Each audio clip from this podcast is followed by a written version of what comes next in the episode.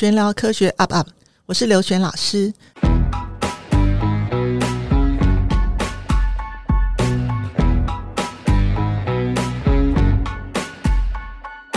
那我们很高兴呢，我们这一集再度请到陈玉玲教授来跟我们分享。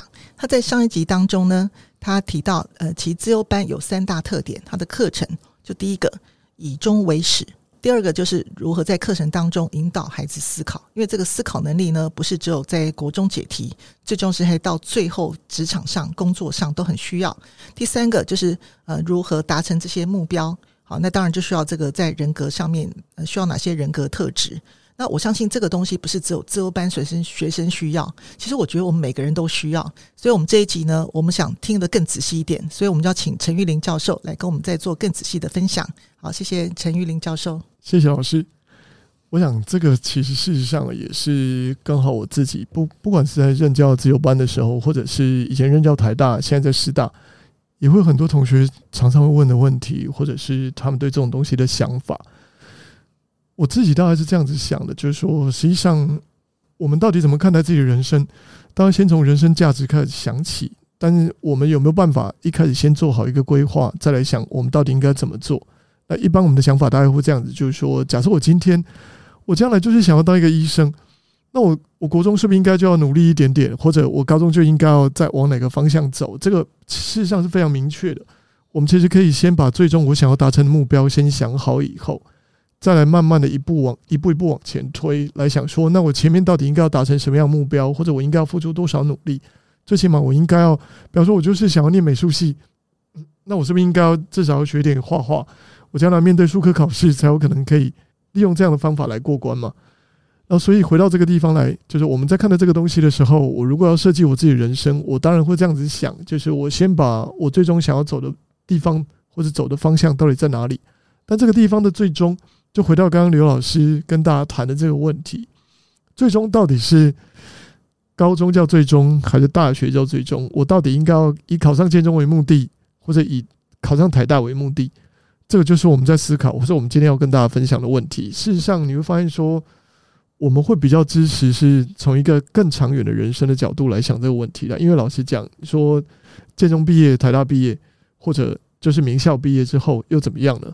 因为对整个人生来讲，真正的目的并不是要大学毕业啊。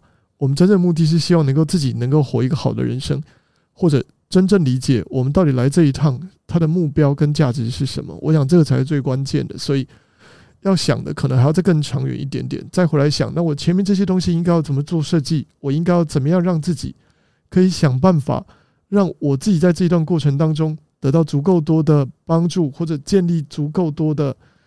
我们觉得对于未来人生比较有帮助的价值观，这事情其实都非常非常关键的重要。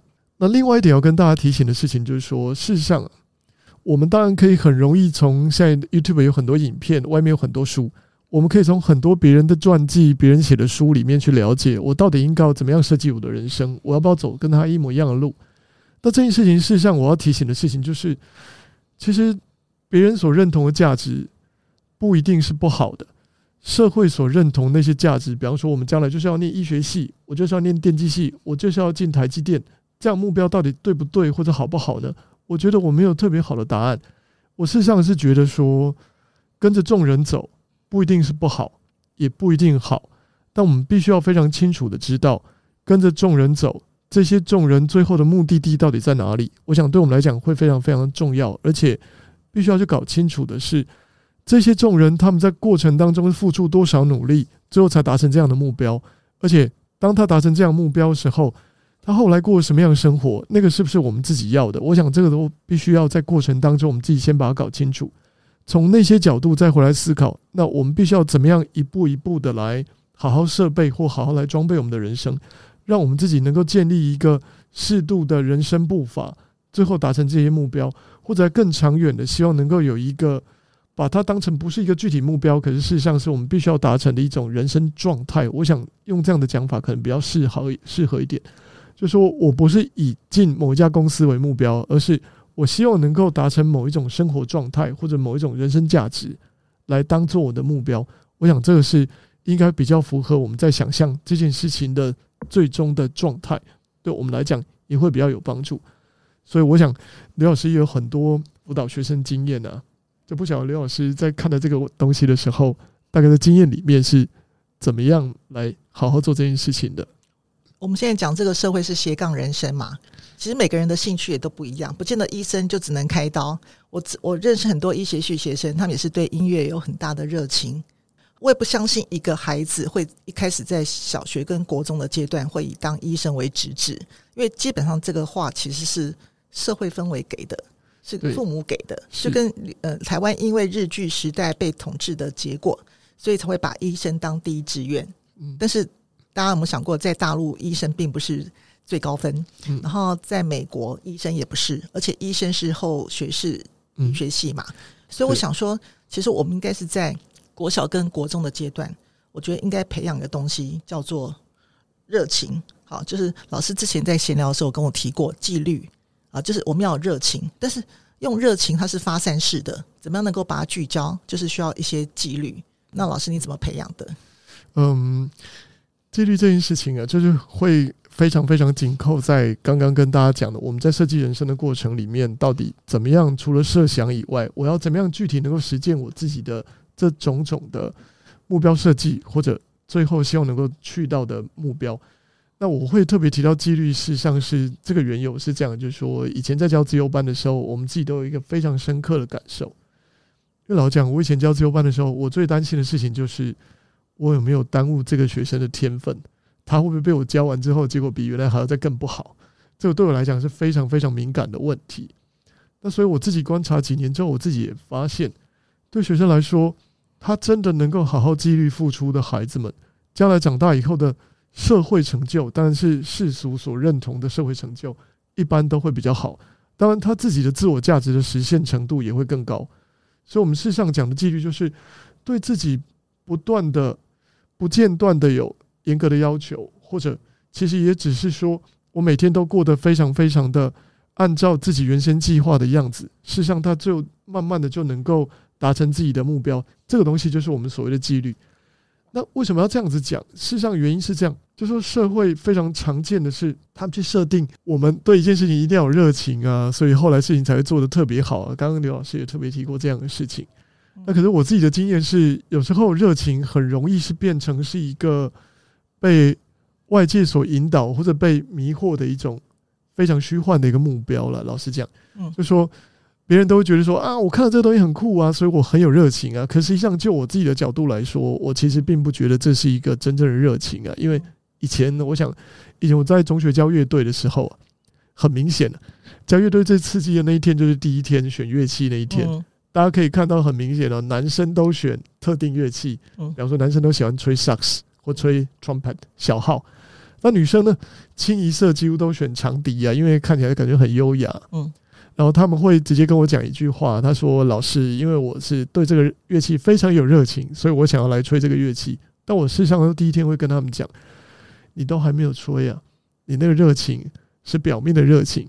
如果你一个月之后所有瓶颈你都可以擦干眼泪继续突破，高音吹不上去，你又可以再练它的一一百遍一万遍，你也不会觉得想要放弃。那你这样热情才是真正热情。”所以，我们从这里看出来，真正的关键是纪律啊！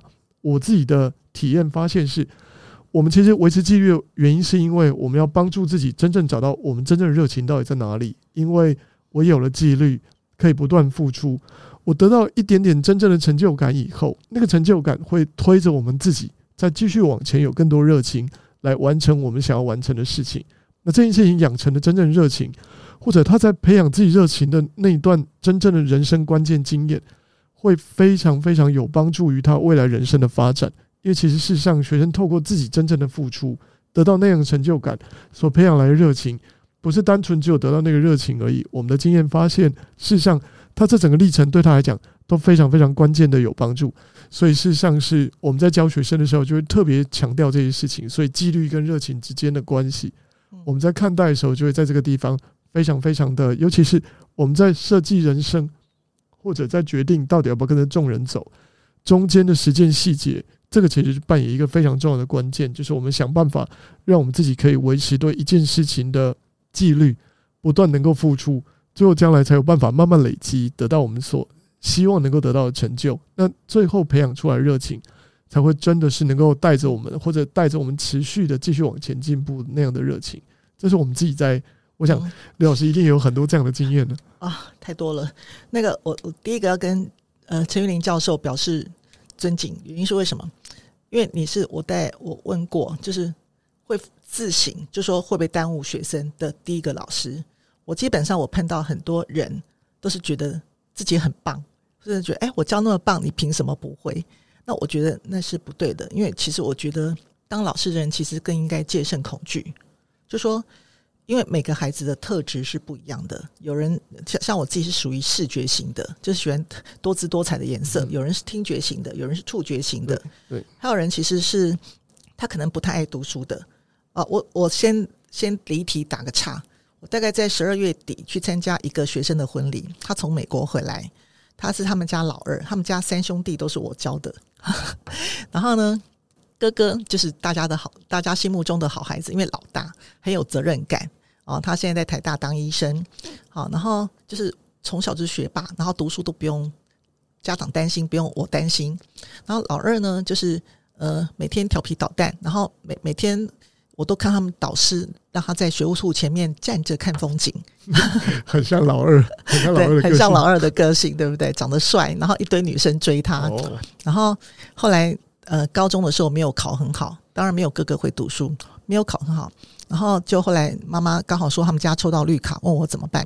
我跟他说去，我说真的去美国。我说因为他这种个性在台湾还不能成长，我说去美国或许有比较好的发展。就这次回来，这就是这样子，因为他这几次中间找过我。然后他在美国的时候就是也是在玩，但是我觉得在一个环境当中，没有父母的依靠，没有父母的唠叨。自己一个人开始要学会成长嘛，然后就开始思考，所以大概是高二升高三开始呃用功读书。好，那用功读书的时候，他后来就是读到那个不错大学的常春藤名校的电机系，然后现在在美国有很好的工作发展。那我们讲到老三，老三绝对是学渣，不爱读书，因为家里老三嘛，啊家里最疼，两个哥哥既然会读书了，干嘛我读书？所以读到高职，后来读科技大学，好不太好的高职。那我这样讲好了，可他现在。他也开始去思考自己人生，好，因为我就跟妈妈讲，不要唠叨，就是放下自己的焦虑，因为你再怎么焦虑，是你自己焦虑，但是孩子不会理你的。那我觉得慢慢去，孩子会有生活的体验，因为你总是会想说，你将来要不要自己活嘛？所以这时候他也是在科技公司找到很不错的职业，原因是为什么？我从小跟他妈妈讲说，哎，你这老三。长得很像混血儿，能说会道。我说将来就是靠靠说话过活的人，的确就是这样子啊。所以我讲的意思是说，其实每个人有不同的活法，但最重要就是说，我们怎么去让他找到自己的呃天命。好，这样我常讲过，那个苏东坡，他十二岁的时候在家门口捡到颗石头，就把它做成砚台，就叫天石砚。那其实我觉得每个人都有自己的天石砚，只是都不一样而已。所以家长千万不要觉得每个人捡到的都会是同样的石头，因为其实每个人捡到石头其实。我觉得都不一样，有可能终其一生都找不到，但是有人一次就捡到很多颗，这也是自由生痛苦是。每一样都可以，但是不晓得该选择哪一样，就挣扎在纠结当中。其实我觉得不用纠结，你每一样都可以去做，因为人生的生生命那么长嘛。所以我觉得这第一个，那第二个就是呼应陈老师说的纪律，纪律问题，就说很多家长会跟我讲说，哦，线上课程什么会怠惰啊，等等等。其实我们说句老实话哈，这惰性是每个人都有的，包括你大人。我我想家长也知道，你在开线上会议的时候，我相信应该也不会那么专心，大家同时开两三个荧幕都有这种可能。好，那这个过程当中，其实就是一种人格的塑造。人格塑造其实骂也没有用，最重要是第一个，你有没有呃优质的陪伴？好，有。然后第二个就是你有没有在跟他在好好的对话？我觉得这个对话过程当中，我们都知道嘛，你怎么可能期盼一个小朋友突然具有大人的智慧？都不可能嘛，在职场上，其实有很多大人也是很怠惰的。你哪天主主管没有监督到他，就懒得不得了啊。这种可能性都有，因为这是叫人的人的天性，你必须要去承认人性。那问题是你怎么去跟他对话，让他燃烧起对自己的一些想法？就就是我们说过的，教育的过程其实是让呃让大家不断的，因为我觉得教育过程是很长的哦，不是出了学校之后就不用再受教育，就像我们还持续。其实陈老师应该，我想你持续不断学习。我现在我也持续不断在学习很多新的东西，看很多书嘛。所以我想说，我们最重要就是说，要怎么去在一个呃人格奠基的过程当中，那当然他不晓得该如何去寻找自己方向。这时候父母是一个很很重要引导力量，但是很重要引导力量是你要怎么去跟他对话。原因是我常听到很多，我有在路上听到一个妈妈对着一个幼稚园小朋友说：“那个你长大之后一定要读建中哦。”然后那个读建中之后，妈妈会很开心。那孩子就立志说：“我要读建中。”我我想这种不是一个优质的对话。重要是你要让他知道说，哎，那个他的人生要努力，要怎么样？我觉得这个是很，就是这个过程当中是你要怎么去对话。那我们也知道，你当我不晓得大家有没有记得自己当小孩子，一天到晚听训话，不管这个训话多么正确，好，就算我们犯了错，老师不断训话，其实我们都没有听进去，因为听多了就很烦。我觉得最重要是身教言教，还有你可以从就就算你在看社会新闻，在跟他讲价值观。好，你在跟他讲历史故事，因为其实我最近正想写一篇文章，我就要讲，我们常常莫名其妙又多一个生命教育的这个课程。其实我要讲句老实话，在国文的课本当中，文言文或是社会科的这些社会事件当中，历史，我觉得其实就很多生命的教育。包括我最近一直在看苏东坡的原因，就是因为我觉得我们只看到才气纵横的一面，可是都没有想过他那些最好的作品。是在他最艰难的时候、最困苦的时候想出来的。所以你看哦，在路上遇到一场大雨，我们每个人都会怨天怨地，喊老天爷为什么这样子。可是他当时就怎么办？反正既然遇到大雨了，那我再怎么逃，再怎么跑，还是会遇淋得倾盆大雨嘛。所以这时候就开始写出《定风波》那首词。那我觉得这是很重要的一件事，说我们怎么教孩子，就是就是我们都会希望孩子一路上都遇到大太阳。我们不会希望遇到任何一丁点风雨，可是我们怎么期待这个？这不可能是没有风雨的。我们人生路上都是。那一株大树的养成，其实就是经历过不断的风雨。你像看在温室里面精心培养的花草，遇到一场风雨，其实就枯萎了嘛。所以我觉得这也是一个建立纪律的过程当中。因为我觉得建立这，嗯，我们往深一点讲，应该不叫纪律吧。我觉得应该是叫做人格的塑造。嗯，那这个人格塑造，就说，还有一点，就是说，如果说今天把孩子，我们后面一段会讲到，把孩子变得唯唯诺诺，然后讲的话是讨好大人的话，我觉得这也是蛮可怕的一件事。因为我之前很欣赏个学生，啊，我好像前前面我有讲过，那我再重复一次，是我本来不太喜欢他，原因是他讲话其实就还蛮尖锐的，就是七年级七下刚进来，但后来我办了一场演讲。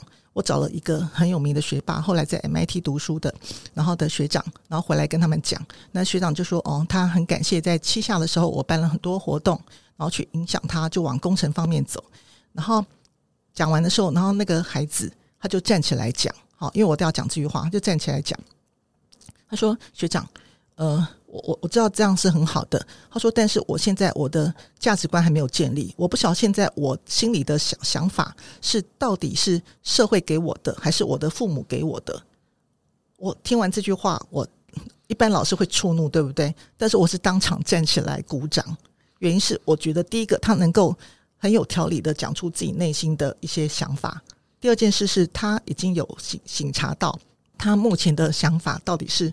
是外加的还是内在的？我们都知道嘛，一颗鸡蛋由外打破就是打破了，但是由内而外那就是单身。我觉得这是一件蛮重要的事，所以我们今天谈到的东西是一个很呃很重要的一些教育的一些理念，因为孩子不应该是父母用来用来达成自己未尽目标的一个一个工具。谢谢老师的分享，我想。这个部分对我们来讲的确是非常关键的。然后刚刚老师讲到人生试探这件事，其实以前我会跟我们自己的数理资优班的学生讲说，其实国文科、社会科搞不好你都更应该要认真念一念，因为我们怎么可能看着一本课本的封面就决定我们将来不要做这件事情或者不走这条路？你没有挖掘过，怎么知道自己没有能力呢？仍然都还是应该要认真付出来想一想，搞不好我将来也还是有可能。而且国民教育。为什么要求每个学生通通都要修这些科目？它的主要目的其实也是为了试探而来的嘛。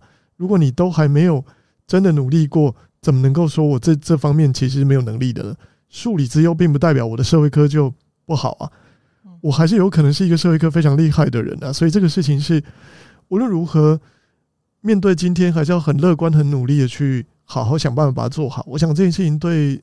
我们的人生试探，或我要做设计人生，其实非常关键的一个核心，对所有学生来说。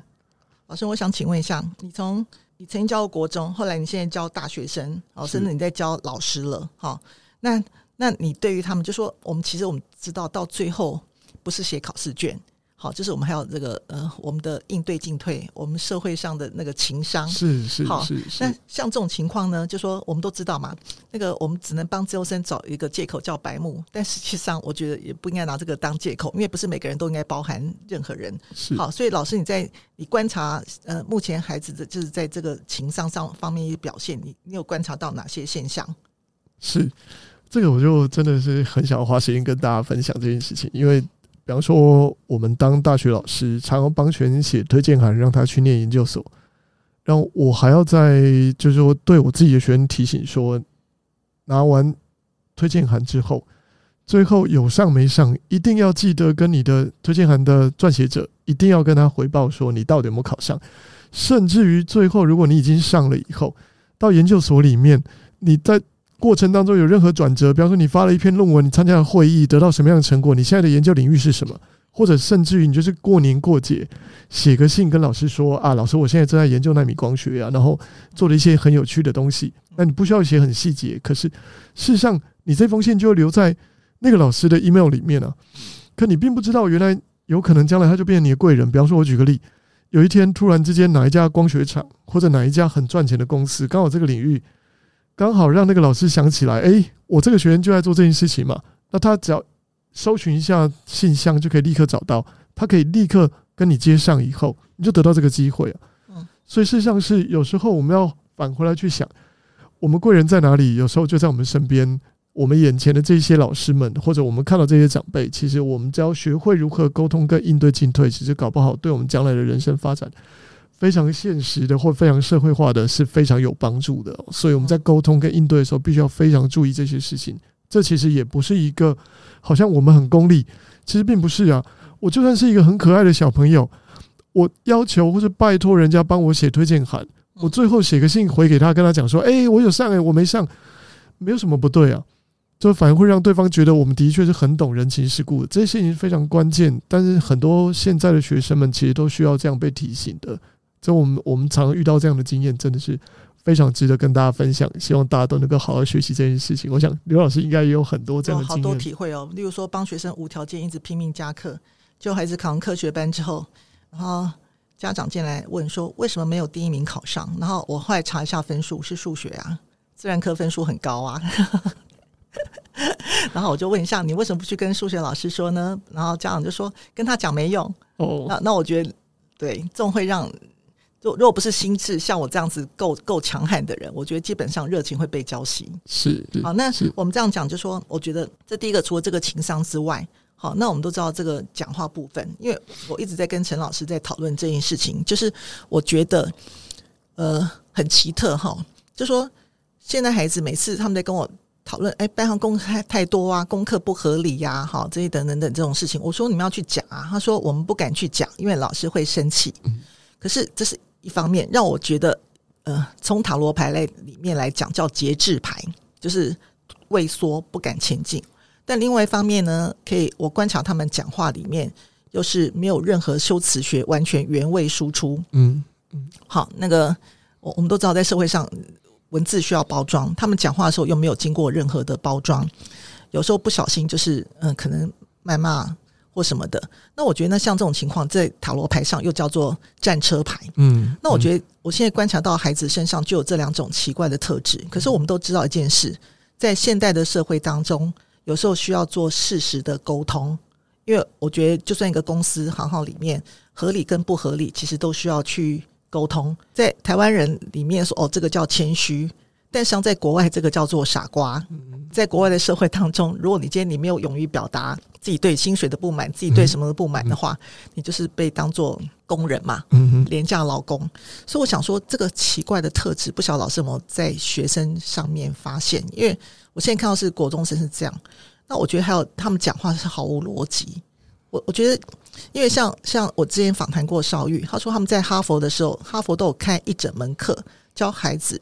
教他们如何如何做发表，做公众的发表，好气场啊、简报啊，该怎么怎么做。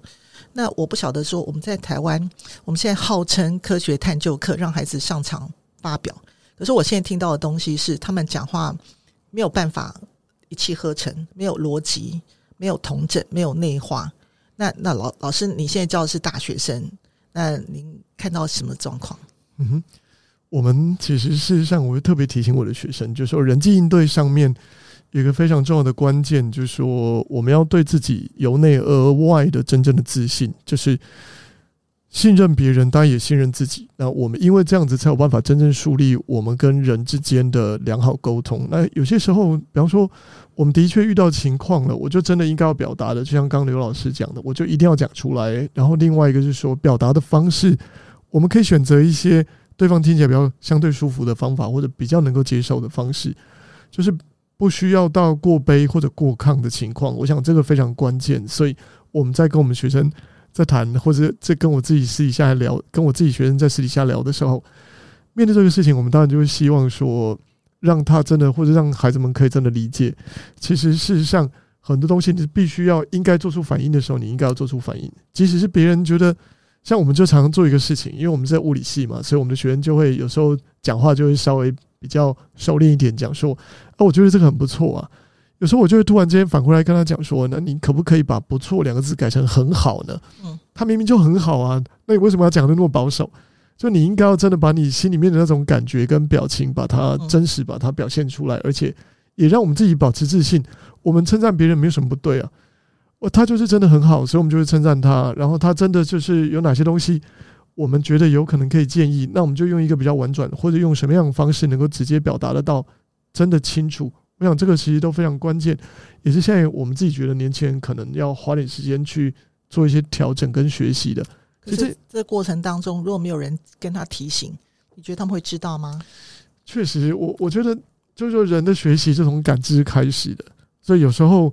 当没有察觉的时候，的确是不容易去进行这样的学习了，所以我们才会说，像刚刚讲的一样，就是提醒学生，你必须要去意识到这件事情，然后慢慢去察觉，原来别人都怎么做应对，这对自己的人生其实会有帮助。有点像我们刚刚在谈说，同学，你的贵人在到底在哪里啊？其实有可能就在你的四周围，但是我们必须要用一个比较适合的应对方法来帮助他。比方说，我们自己学生进到学校里面去实习的时候，我们会跟他们讲说，你进学校。一定要记得，你看到那些长辈们，男的一定要记得记得叫哥，女的要叫姐啊！连这种最基本的东西，就说一定要社会化的，一定要够理解，不是说啊，你进来还叫人家叔叔跟阿姨，那就代表就对这件事情或人际沟通不是太理解。可实际上，这是可以用察觉的方法去学习的。我们像我的女学生也不喜欢被人家叫阿姨嘛。那我们就可以自己换位换位回来思考，说，如果说我们自己的话，到底别人怎么跟我们讲，我们才会觉得说比较能够接受。从这个角度来，从觉察的角度来切入，就会比较让我们可以快一点点能够理解，原来我们怎么做很有可能是比较能够合乎这整个社会别人比较容易接受的方法。但是我觉得现在这个社会当中，我觉得可以自我觉察别人的微表情跟一些一些细微的东西，我觉得这种人我发现很少。大部分人都是，呃，因为现在是个网红的时代，大家都想红个五分钟到十分钟，所以就变每个人其实都用，就是一直在滔滔不绝，在讲一些事。是，所以他们现在孩子，我看到的就是看一些，呃，怎么讲？我们觉得不好笑的事情，可是他们就会愿意去做这些事情。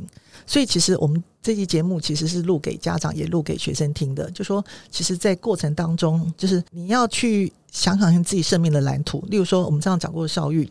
好，邵玉他是医学系毕业的，那他现在他他后来他在做创投，然后现在做做副董，好做创新教育部的副董。那这个过程当中其实是一个跨领域，诶，跨越很大的尺度，因为直接从医学到生物科技是好，然后你要看懂人家的财报，好还要上台发表，好，然后最重要是人家来跟你在在募资的时候，你要看得懂人性，人性的细微，我觉得这东西都是非常非常。非常跨领域的一个东西，那我就问他说：“你为什么想要做这些事情？”他说：“其实不是为了工作，而是为了让自己的生命蓝图更完整。”好，所以我们人的过程当中是不断在学习，也活到老学到老。所以老师说贵人在哪里，这很重要，因为这也是我每次都看到为什么每次科展的时候都女生排名比男生前面。老师，你有没有想过为什么？嗯，我当然自己的经验呢，就是说其实是因为一般女生的表达能力也比较好，然后比较知道怎么跟比较有礼貌。对对，这这的确影响是蛮大的。嗯，对。然后我我我之前那时候刚开始教的时候，教刚开始教科展，然后有碰过个男生，然后然后我就已经交代他了，我说你进去讲话的时候一定要客气，就我。我就战战兢兢的等在外面，等他出来，等他们出来，因为那时候有好有好有好几组，就要出来的时候，我说怎么样？我第一个问他，他说嗯，相谈甚欢。就他旁边那一组同学跟我说，老师才没有嘞。他说那个评审在问他问题的时候，他说他很不耐烦，跟评审说，你到底有没有看过我的书面报告？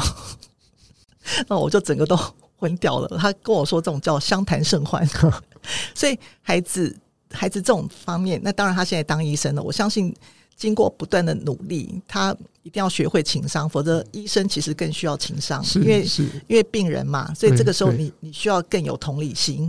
是啊，是，所以我讲的意思是说，其实过人在哪里？就说我我现在知道有有一些可能有些家长可能为了为了竞赛，为了什么，然后拼命想去认识教授，那我觉得那是不对的事。原因是为什么？你第一个你要本来就要锻炼自己，第二件事其实花若盛开。蝴蝶自来，是我觉得这是还蛮重要的。我我自己教书教那么多年，我看到太多的一些统计学例子，而且都是血淋淋的真实例子。对，那我会建议一件事，就说其实我觉得刚才玉林教授讲的很对，就说今天孩子，嗯，例如说我看我自由班这么多届的孩子，我想陈老师你也看过嘛，就是都已经就业了，那可能就业东西不同，他不见是做数理，我后来发现他们有些是从事不同的层面。好，因为他们兴趣在可能在金融啊，在什么别的地方都有。好，那我觉得，但是影响他们在职场上，其实我觉得还有一个东西叫做情商。嗯，情商应该是蛮重要的嘛。是是，所以也希望就是呃家长家长，我们现在统整一下嘛，就是我们这一集里面讲的重点，就是在玉林老师在跟你们讲说，怎么以终为始来设计人生，怎么找到自己的终。那看你是呃你定出什么样的目标。因为我们讲过马斯洛有五种层次嘛，那看你觉得自己定义在哪种层次，你定的那个终点当然就不一样。好，第二个就说，其实你要从纪律当中去培养你的热情，是不是？对对啊，所以这个纪律呢，当然不是说哦，那个你不要误解那个玉林老师的那个纪律两个字，不是说用那个虎爸虎妈，然后每天用那个用那个细细节已经到达分钟的那种行程表来压住孩子。而是你怎么去激发出他可以培养自己的那种几率？嗯，好，第三个就是很重要的贵人在哪里？好，因为这呃最重要的是，其实这段贵人在哪里？其实我们两个都语重心长，因为我们都遇过太多太多奇葩的例子了。好，那我觉得如果有社会经验的家长，应该都会知道，其实我们是在讲什么。我觉得不是专营，而是说细雨润无声。那讲意思说，其实你在点点滴滴当中，好，然后你培养孩子的情商，然后。所做的一些贴心行为，其实我们都会看在眼里。就像说，玉林教授跟我都有在评过科科展的作品嘛，其实是不是自己做的，我们都看得一清二楚。那对于我们有经验的人来看起来，孩子所说的话，其实我们都会点点滴滴都会记在心里，嗯、这是蛮重要的一些事。好，那玉林教授，你还有没有什么要再补充的？就是关于这个这几个方面的。嗯，我想。其实刚刚刘老师应该也讲讲得很完整的，就是说我们其实怎么样来设计人生，大家可以看得出来，过程当中才是最重要的，并不是我们认为的，就是说我以为我怎么样就怎么样，因为其实我们也看过太多例子，孩子们小时候怎么样，后来长大其实变化很大的，我们其实也不见得一定就真的说如原来当年所想那样，所以这这东西就是经验呐，可以跟大家分享。那也希望大家都能够有一个美好的未来，谢谢。啊，谢谢玉林教授给我们的正面鼓励。好，谢谢。那我们下一集呢，我们要请玉林教授跟我们分享怎么样做学习历程档案，从大学端的角度里面来看。好，那欢迎大家继续收听，拜拜，拜拜。